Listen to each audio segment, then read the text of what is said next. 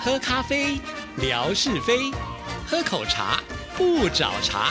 身心放轻松，烦恼自然空。央广即时通，互动更畅通。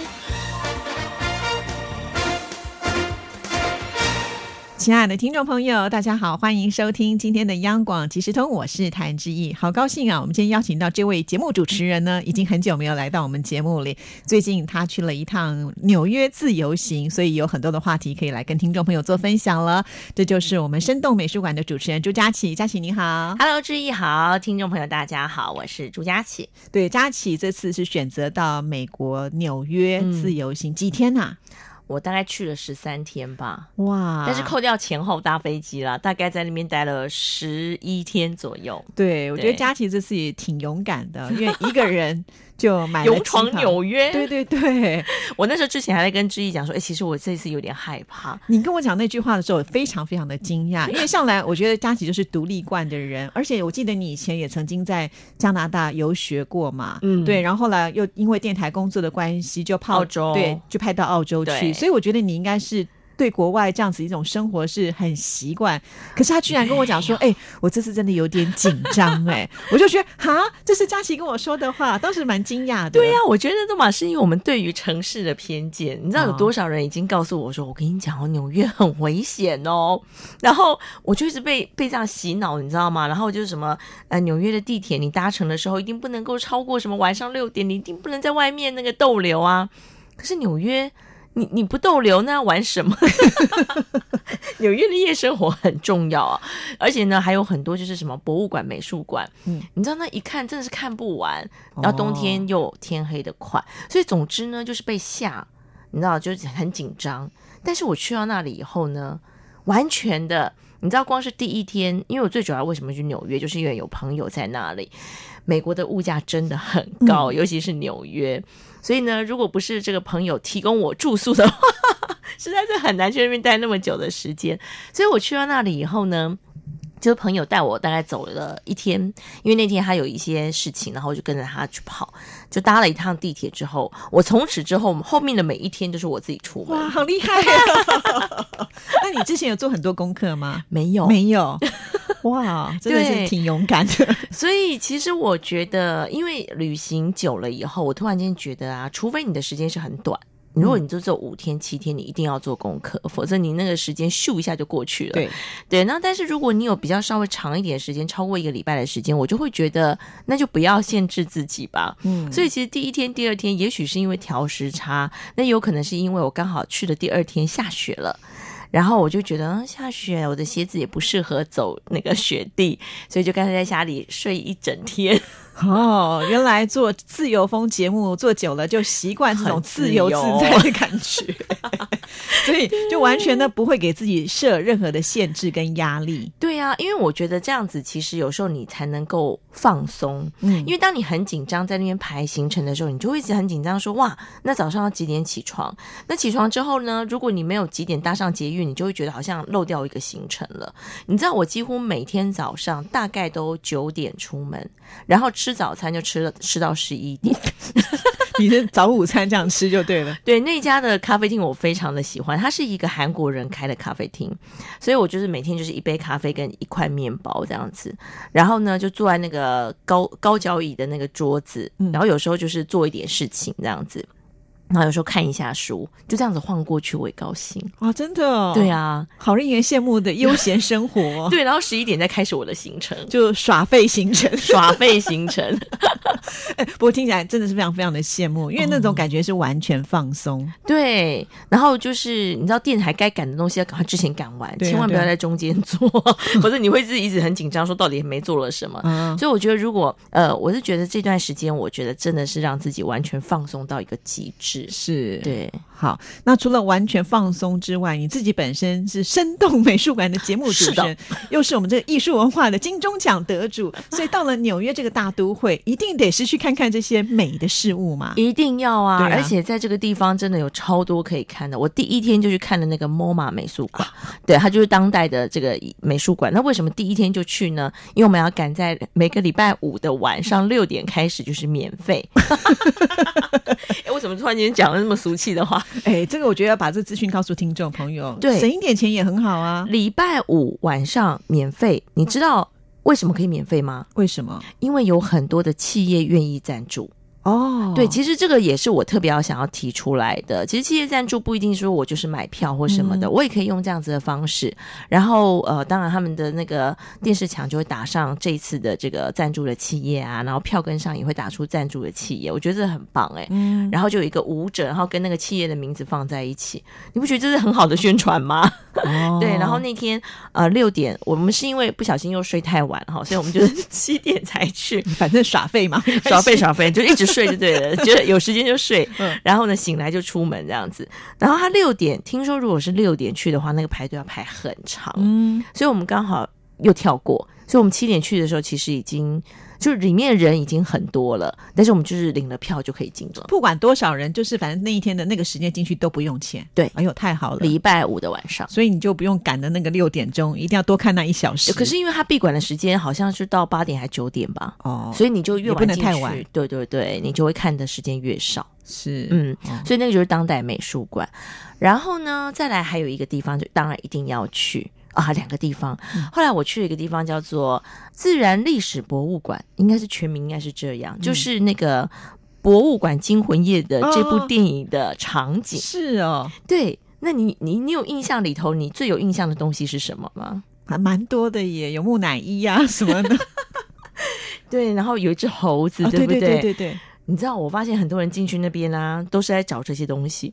哦。然后我就想说猴子，然后我就赶快看那个，因为那时候也是有点晚进去，然后就一直在看那个指示牌，猴子的区在哪里呀、然后最主要就是里面有一只主角叫当当，哦，那它个是一个复活石。对，那个叫摩爱啊，对，就是在那个复活岛上面的那个对对摩艾，对对。对，我发现大家都在找，因为呢，我们就一直指着那个地图啊，每个人都在找那个地方。可是它的设计的动线其实很奇怪，它不是让你绕圈圈，它是绕了一个圈圈之后还要一直往里头走，所以其实有些人是找不到的，看着地图也找不到。然后呢，我就在猜，嗯，应该是往那个方向。总之呢，就是因为快闭馆了，所以我就走得非常快，非常快。觉得到了这个地方没看到那个 dum dum 实在是不可以的。结果后来呢，最好笑的是，我走到那个馆，然后那个 dum dum 就在那个尽头，嗯，每个人走进来就是说。就是他，然后要不然就跟对方讲说，终于找到了，就代表大家都来找他。啊，好有趣哦！好所以你看电影的影响真的非常的大。对，然后只是因为那个当当呢被摆在那个地方的时候呢，就有一点不起眼，你知道？哦，对，然后还有人那边敲敲他，呃呃呃，哎，原来只是空心的，不能敲吧？不是，哎，我问一下，这美术馆可不可以拍照？可以啦，哦，那还。可以，还不错。对对对，不过它那个就是一个呃模型，那个模型就是小小的一个，但是大家就觉得它实在太可爱对，了。因为就是戏剧的一个效果。对，不过真的如果喜欢恐龙啊、化石啊，哦，对对对，哦，一定要去。哦，我是因为都看不太懂嘛，所以拍照回来，大家那边脸书问我说：“这是草食性的恐龙吗？”我说：“我完全没有办法回复你。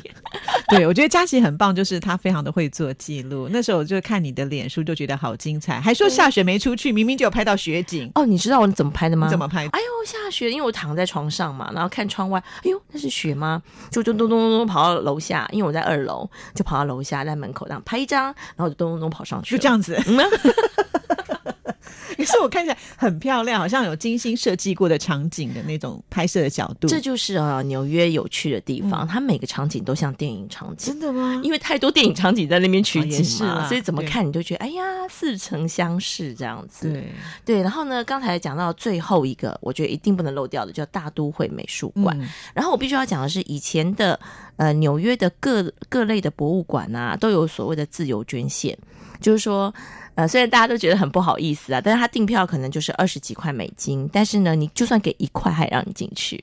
他其实就是希望能够推广这样，但是呢，这几年我也不知道怎么了，就可能入不敷出，还是觉得说使用者付费的精神还是要有，所以呢，要特别强调的是，大家不要再拿两块钱去买门票了，现在还是要照规定。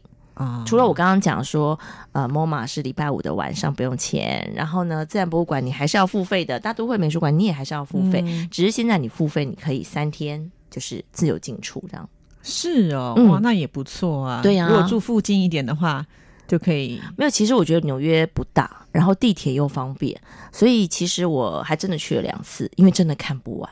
哇，对，啊，你也知道，我每次都十一点才出门，所以去两次也没有奇怪的地方。好，就是说一开始的那种算是呢比较知识性的，是对不对？那接下来我们要讲我们比较擅长的。吃喝玩乐哦，喽。那当然喽，对不对？讲到吃的话，我觉得大家都非常有兴趣。嗯我其实，在录节目之前，我就问佳琪有没有吃到这一样东西，因为常常看那个电影啊，就是纽约场景，就有很多那种很时尚的人，嗯然后都会到那种就是类似像坝一样的披萨店。嗯，然后可能椅子都高高的，座位都高高，然后就会送上那个很大一片的披萨，然后上面没有什么料的感觉，嗯不像台湾，台湾的披萨都是属于厚片比较多，然后上面有各式各样的料，连龙虾都有有。所以我都觉得很神奇。可是看起来好像就是没有很多，可是那个纽约人就可以这样子把它拿起来啃，就是不计形象，明明就是很时尚的感觉。嗯那真的这么好吃吗？你有没有去品尝一下？有，真的好大一片，大概就我的脸这么大，再比我的脸再大一点点。嗯然后他，送上来的时候我就说：“哇，我吃得完吗？”可真的好好吃哦！我觉得最主要是因为它的 cheese。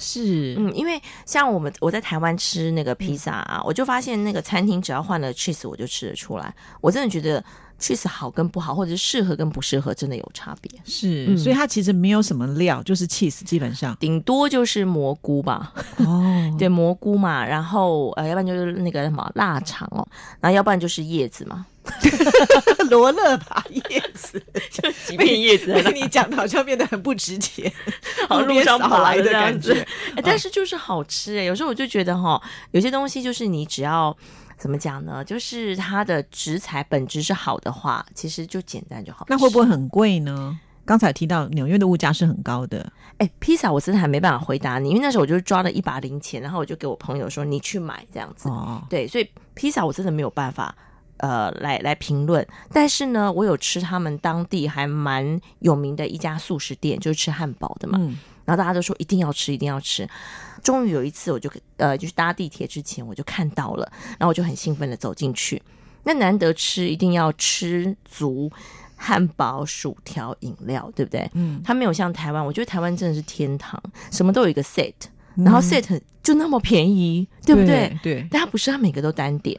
哦，就我就点了一个汉堡、一个薯条、一杯饮料，你猜多少钱在台湾的话，如果是 set 的话，大概一百块左右。就有了，对对不对对他们大概要台币四百块。不过它的肉真的好吃，因为美国牛嘛，哦然后它就是很简单的，也没有什么调味，就是撒盐。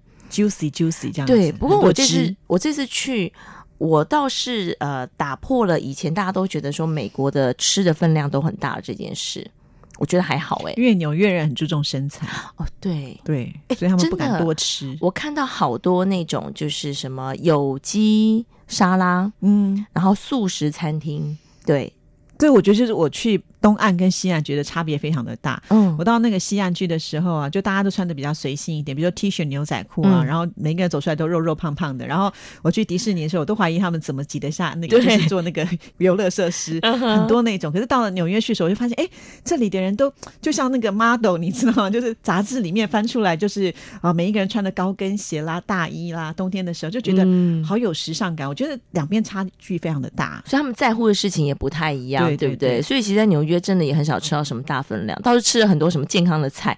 有时候买了一盒，我都真的不知道里面是什么东西，就看起来很健康，有什么藜麦啦，然后一堆一堆草啊，是一堆草，刚刚是叶子，现在是草，对然后吃完以后就我好身心舒畅。真的。而且我觉得这次佳琪为什么会吃到这么多素，也有可能是因为你朋友的关系，对不对？啊，没有，其实我在外面都是自由闯荡那样子。我回去以后，我们才你不是要做饭给他吃，你要回报人家。结果我想他不太愿意吃我煮的饭啊，没有了。因为你去之前不是跟我们讲说，啊，要去打扰人家，所以总是要对我都还还准备好了一些这个食谱哦。嗯但最后呢，我就觉得干嘛那么麻烦呢？那个中式的，你知道那边有很多那个中国超市嘛，嗯，就买两包那个啊水饺，你就就这样，他还赞美我说我买的水饺真好吃，他没有当天就把你赶出去。他可能心里默默的这么想着。但是不过我真的觉得纽约的这个物价哈，真的是自己煮比较好。哦，嗯对啦，嗯其实到了国外去都会觉得是这样，真的因为台湾的这个就是在外食方面真的太便宜、太容易取得了，所以我们都觉得嗯好像全世界应该都要这样。对呀、然后你知道吗？就回到台湾之后，我这几天真的是狂吃哎、就什么都想吃，就是很很不健康的食物都想吃，这是怎么回事？因为东西太好吃了啦，对。哎呀，真的有时候我就觉得，像很多人出国之后都会说：“哎呀，台湾好。”这样都是因为撑不下去，就觉得食物的这个你知道欲望太强了。对，包括我上次去英国也是啊，中午的时候我就想说，哦，我要去买那个午餐啊，因为他们其实中午都吃的很简单，不像我们中午都还要便当有肉有菜，对他们有时候可能就是一个小小的三明治，里面可能还没有肉。那我就觉得冬天呢、这么冷，那我也要喝一个热汤什么的。你看哇，热汤好贵，好吧，那我算可乐，可乐也好贵。